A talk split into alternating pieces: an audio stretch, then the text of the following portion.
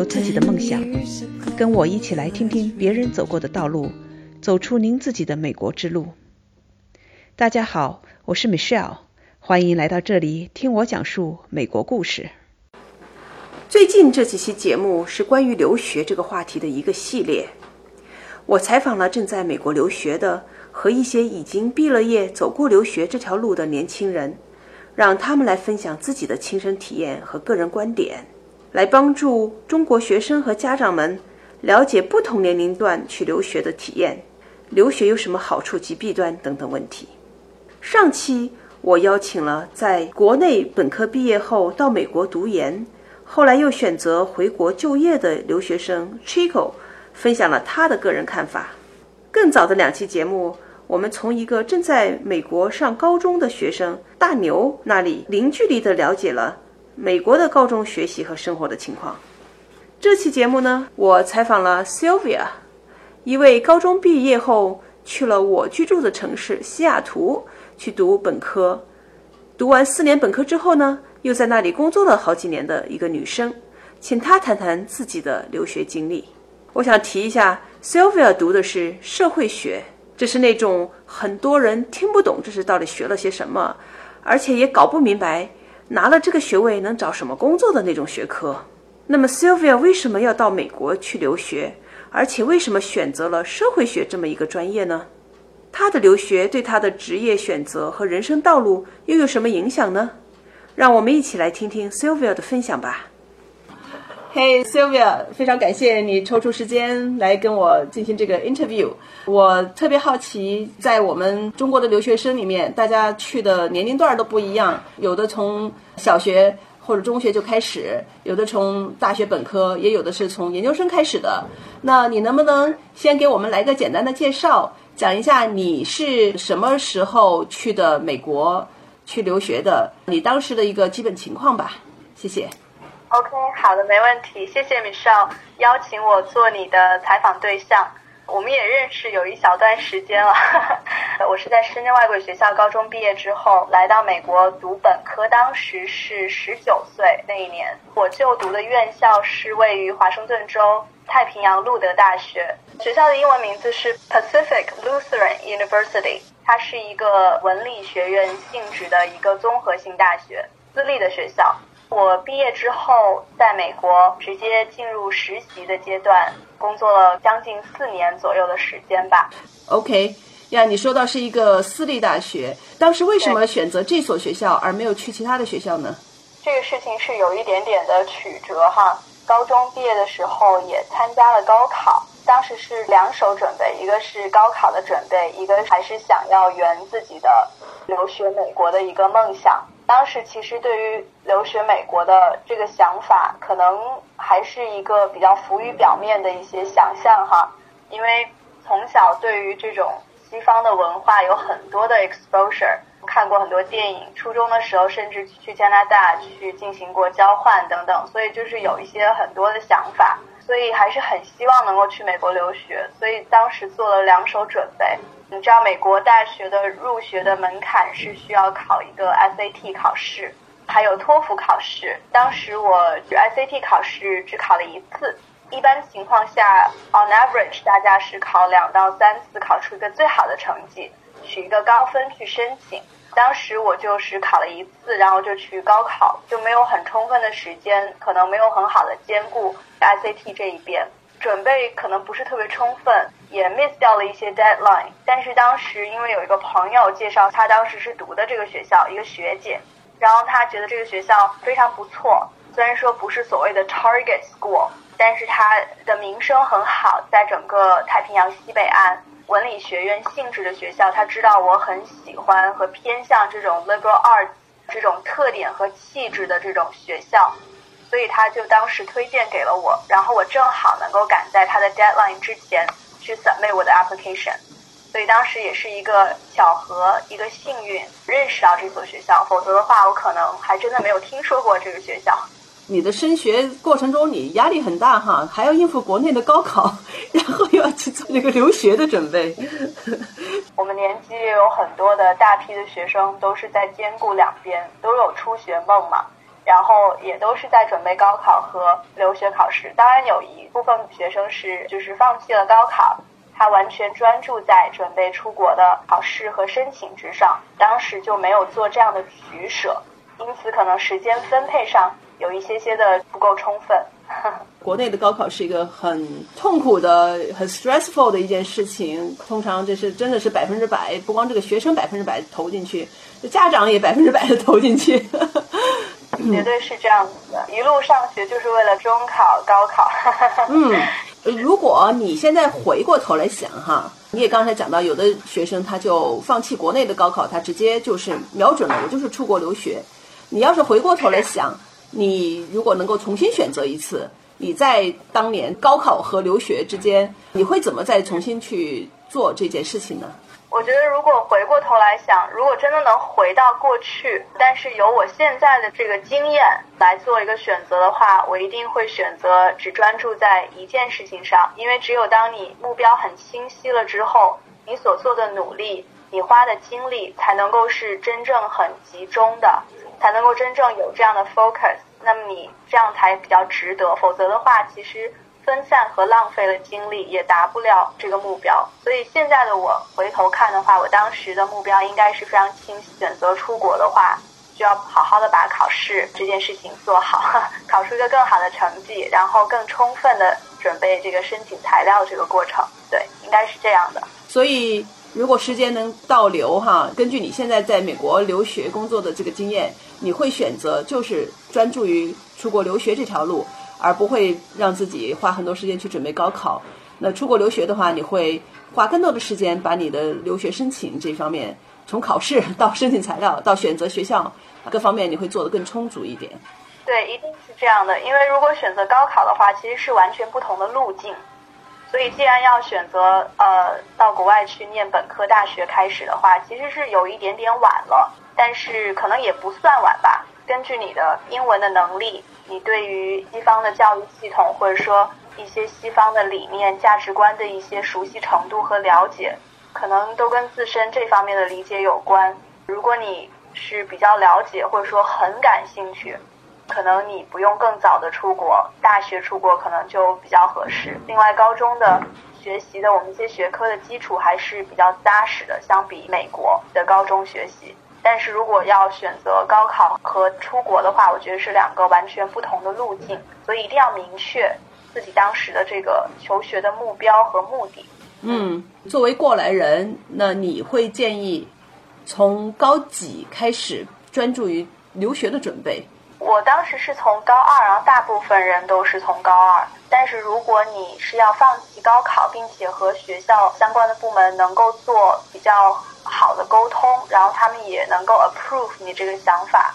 相应的配合的话，我觉得从高一开始可能比较稳妥吧。因为毕竟这个申请以及考 SAT，SAT 有个 general test，还有一个 subject test，如果能够提前做一些 AP 的这些学习等等，我觉得提早。是肯定是更好的。刚才你也提到，中国的高中基础知识哈还是打得很扎实，相比美国，我当年哈，我这是二十年前的留学生，我印象中我到了美国，我当然是读的是研究生了，可是感觉美国的本科其实学的东西，可能我们高中全都学过了，或者基本上大部分东西，至少理工科的吧，都学过了。我不知道你的感受是什么样，就是从我们学习东西的这个深浅哈角度来看，对比一下。因为我学的是本科嘛，您学的是研究生，可能您是读的是 MBA，应该我记得。对。嗯，MBA 里面可能你讲的是涉及到统计学或者是数学一些比较 quantitative 方面的一些学科的知识，可能是高中真的是学过，有一定的基础。因为是从本科上起，我们文理学院一般是有一个 general requirement。就是你要选择一个泛类别的一些跨学科的一些东西，当然这些东西里面也包括数学，也包括统计学等等。在我认为的话，可能是偏理科一方面的学科的一些基础知识，都是我们在高中甚至说是在初中的时候就已经接触过的一些概念，其实是很扎实的，包括我们的计算能力。我觉得这个是相比美国同班的一些同学可能要稍微强一些，就是因为我们是从题海战术当中这样斗争过来的，这方面的能力应该是夯实的非常的坚固的啊。所以你是说我们中国中国的学生，我们初中、高中的基础很扎实哈，就是理科的东西哈，数理化这方面很扎实。所以相比美国的大学本科生，到那儿之后，我们这方面是有优势的，是这意思是吧？绝对是有优势的。当然，这仅仅是理科方面的。我也没有上过物理课和化学课，但是我听我的有一些同学，他们也是觉得非常简单。除了说一些英文的专业名词，可能你需要翻译和了解之后，你就会觉得一些运算和基本概念其实是非常浅显的，或者说他已经掌握了这个基础的。但是针对一些文科类的一些学科的话，我觉得是不太一样的，因为有很多的概念以及它一些学科可能根本在高中。阶段是不会接触到的，那么它就会带来一定的挑战和难度。你是学的文科，你到底最后学了个什么专业呀？能不能解释给我们听听？我学的是社会学专业，然后我辅修了商学，主修的是社会学专业。当时选择它，可能这个兴趣开始的比较早。我初中和高中的时候就有接触有社会学这个相关概念。的一些书籍，小时候比较喜欢读一些大人的一些书，所以呢，就嗯可能看过一些相关的一些传记啊，所以就是比较早，可能接触到了一点点这些概念，但是不是很有体系，或者说很深刻的能够理解，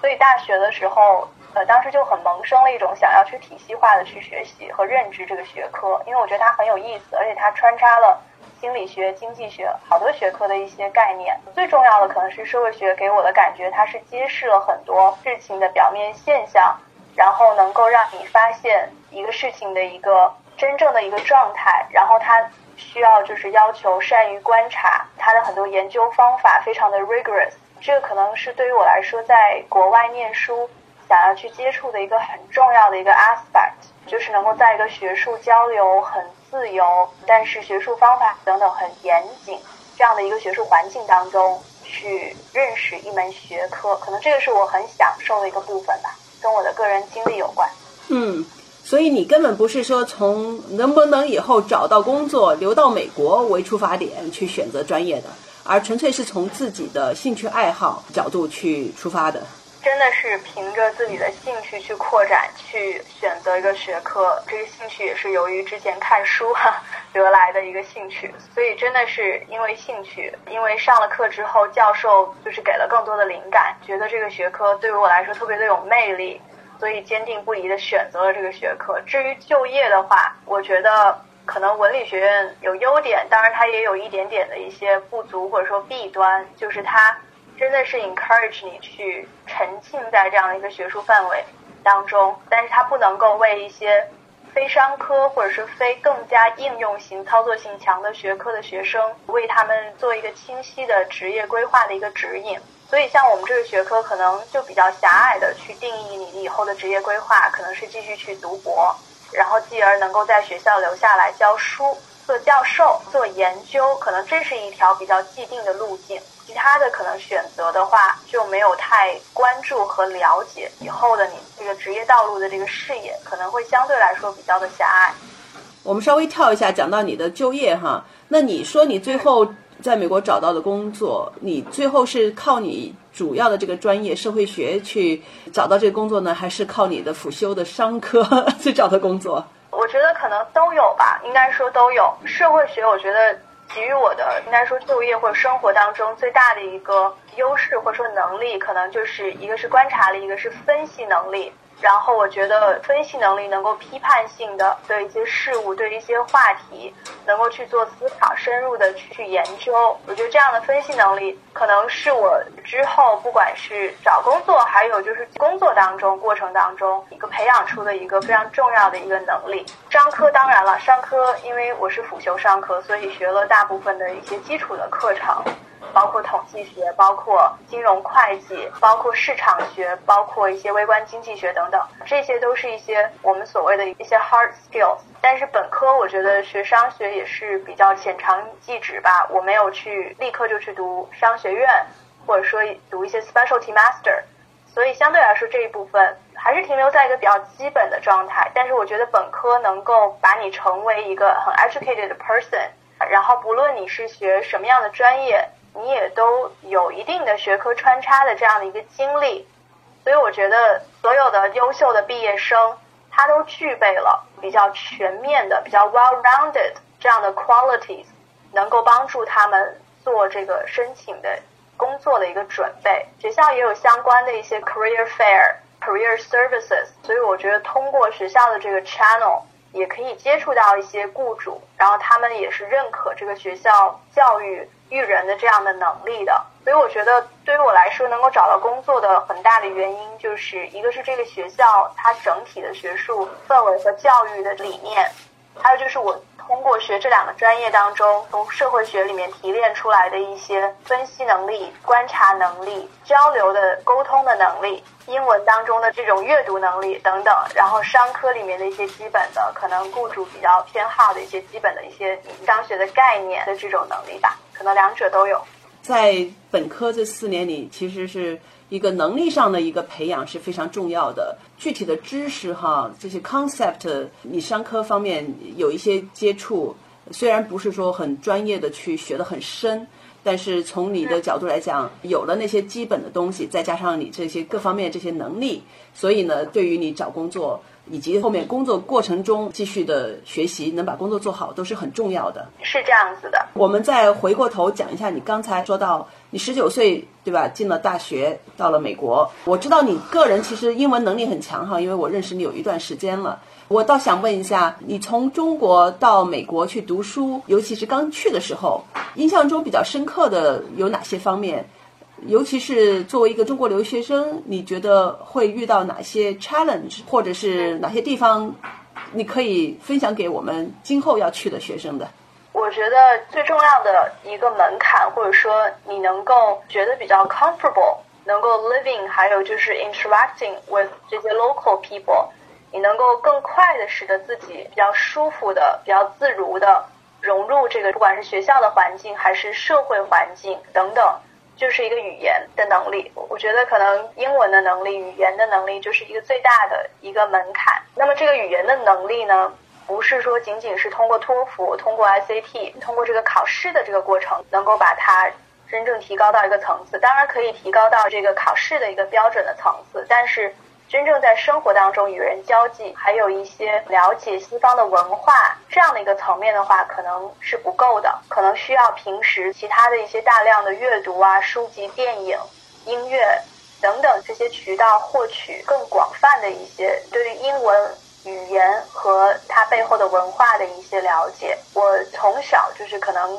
小学开始就喜欢看英美呃西方的一些电影，然后我们家也有一些这种西方的电视频道啊等等。我有一些很喜欢的一些西方的一些歌手，会经常听一些音乐，所以就是慢慢有培养我对于语言它怎么样去应用，它怎么样在口语化等等这些东西有比较多的一些基础吧。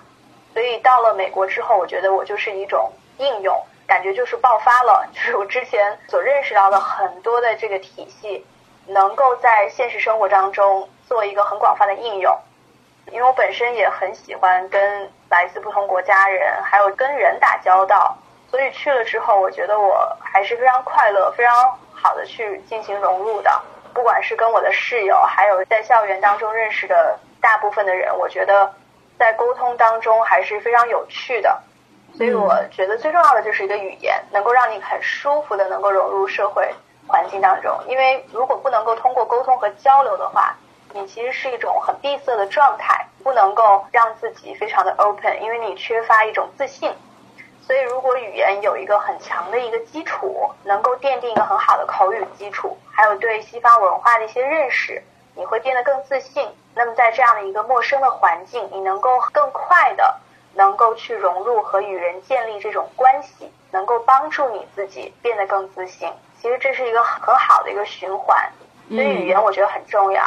当然，我语言当中我也提到一些文化的成分。那么这个文化非常复杂的一个概念，我觉得我到了美国之后，在大学本科生活当中，其实也遇到了文化这样一个概念哈。在沟通和这个过程当中遇到的很复杂的一个现象，你会发现其实大家跟你很相似，尽管背景不同，可能说的语言不一样，来自的文化也不一样，但是有很多方面是相通的，但是它确实也有冲突的和差异性存在。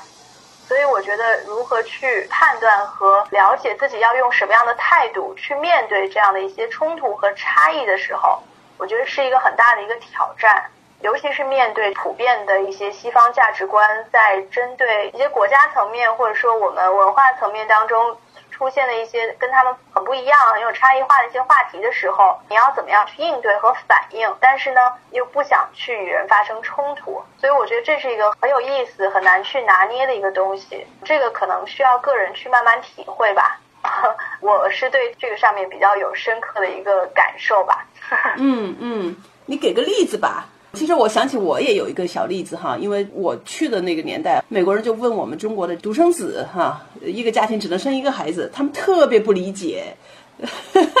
这个问题。我也是跟他们每次的交流之中，他们看到我那么坦然的觉得这个政策在我们国家是那个时候哈是 OK 的，是可以接受的，他们觉得简直不可思议。呃，你有个什么例子吗？我觉得就是类似这样的也有很多。政治方面的例子我就不说了哈，我觉得很多可能我们觉得很正常的东西，可能在他们看来就是非常不正常的。但我觉得这个是一个有意思的事情，比如说人权吧，或者说一些所谓的民主或者言论自由权等等，就是这些问题，我觉得很有意思。九零后，我们觉得我们每天都在很自由的讨论啊，虽然在学校当中可能就是比较学习，但是我们从来没有想过在社会生活当中我们是否。在发表着言论，或者说我们的言论是否有被一定程度的进行一些限制啊，等等，就是觉得互联网还是非常开放的等等。但是到了美国之后，就会有很多人在这样的一个问题上就会提出来，中国有这样的一些问题啊，你们国家有这样的一些问题。但是因为他们的见解不同，所以你就可以立刻就像一个 argument 一样，你会立刻找出一些论据去反驳。那么找寻这个论据的这个过程当中。其实你是对一个自己国家或者自己文化当中存在的一些问题有一个更深刻的了解，所以你就会了解到正方和反方，甚至有多方多角度的一些见解。你会发现你自己当初的认识可能是非常浅显的，或者说是一个比较一成不变的。所以其实是在对自己的思想体系和价值观体系进行一种挑战。所以我觉得有这些朋友、这些同学，还有不同的人对你的一些观点持有一些不同的观点、一些意见的时候。其实是一个挑战你的观点和反思、批判性去思考自己的观点，有这样的一个意义。我觉得这个意义是非常深远的。我现在非常大的程度改变了我在跟人讨论一件事情当中，当对方持意见的时候，我的一个想法和感受。其实我是非常欢迎这样的想法或者说这样的反应，因为我觉得。通过这样的，我又可以更加深刻的去更 critical 去认识我自己处于的一个想法是不是受到了某种 framework 的一种限制，所以我觉得是一个很好一个互动的过程吧。其实每个人我们的成长、我们的经历以及我们所在的文化和家庭背景哈，都给我们戴上了自己独特的眼镜，所以看同一个事情的时候，戴着不同的眼镜，我们会有不同的想法、不同的观点出来。所以，从你刚才对这个事情的一个看法上，我是觉得，因为你是高中毕业了，十九岁以后你去的美国，我现在想到是这么一个问题：一个本科生，你能够跟人家讨论这样的问题，哈，而且产生一个自己的一些想法、一些观点，而且从一个不同的角度来看，哎，我的想法是受到一个限制，受到一个特定的眼镜，呃，去看东西。那如果说年轻一点的人去美国，比如说现在有很多学生可能是高中他就去了。或者是说再年长一点的人，像我当年去的时候，我都工作了，都二十好几了，国内读完本科了，然后我再去读的 MBA。那你从你个人的角度，观点没有对和错。从你个人角度来讲，你当年去的那个年龄段去读本科，你觉得是一个非常好的选择呢，还是说你觉得哎应该再早一点或者再晚一点去？每个人有自己的这个局限性，对于我，我仍然是存在很多局限性，因为我的经验。仅仅局限于我是十九岁出的国和高中毕业出的国这个范畴之内，所以我对于自己的认识的话，我觉得我高中毕业之后出国其实是一个挺好的一个选择。我是这样子认为的，因为如果是研究生出国的话，可能我本科期间的教育是在国内进行的。其实我觉得本科的教育是一个非常基础的教育，而研究生的教育是在本科的教育这个基础之上。的一种对自己的发展的一个认识，或者说对于更深刻的一个追求，学术啊等职业方面的追求，这个可能也是取决于你将来究竟想在哪一个国家或者是什么样的区域进行发展。如果你最终是要回到国内的，你只是希望研究生的时候想要出去扩充自己的认识，或者说扩展自己的视野的话，我觉得也是可以的这样的选择。但如果你想最终是在美国进行深造或者说就业的这样的情况下，长远的来看的话，我觉得本科去美国可能是一个更好的选择，因为本科去了美国之后，你可以从一个很基础的层面。因为本科学的东西是比较宽广的，比较 broad，而研究生学的东西是比较 specialty，就更加的具体的。但是如果你在本科比较 broad 的情况下去学习各个学科，在美国的这种思维方式，你可能接触到的是更大的一个范畴，你可能了解的这种美国人的价值观或者西方文化的价值观可能会更加的全面。然后研究生的时候，你可以选择一个更加具体的一个学科进行学习，一个领域进行学习和深造。我觉得可能这样的选择会更加好，但这个是取决于你的长远的发展的一个区域。我是这样子来思考的。所以相比之下，在美国的这个本科和在国内的本科看起来还是很不一样的。至少从你刚才谈到的个人的这个体验上来讲，美国的本科听起来它是一个打基础。你在那个过程中比较广泛的接触到方方面面的事情，而且你可以去尝试不同的东西。从你的角度来讲，它并不是一个最终的你最后职业上面的专长的一个训练。真的是这样的，我觉得美国的大学本科的教育就是通识教育嘛，我们所说的通识教育就是一个比较泛的、比较基础的教育。本科教育结束，代表着你成为了一个很优秀的、有教育的一个人。但是并不代表说你具备了一个 hard skill 或者是一个 technical skill，那么可能需要更深入的这个研究生更加功利性或者说更具有操作性、更实用性的这样的训练，可能对于你的职业诉求可能有更具体的现实意义。但是本科来说就真的不是这样的，但是它培养了一系列的基本的一些能力，包括分析能力、思考能力，而这些能力是可以 transferable。它可以去 apply 到各种各样的领域当中，但是它具有一个很重要的一个基本的一个能力。那对比一下国内的本科教育哈，虽然你没在国内上本科，但是我想你可能跟以前的同学有交流。中国咱们是进去难。出来容易哈，考完了之后，很多人到了大学里放羊了，混一混也也能出得来。那美国它是进一个大学并不难，但是要出来的话，你还是真的正儿八经的、扎扎实实的，每一门课、每一次作业都得好好做。从这个能力的培养角度来讲，我想听听和同学的聊天之后，你得到的一些个人看法。因为我们也知道，高考之后你申请大学、报大学的时候，你也是。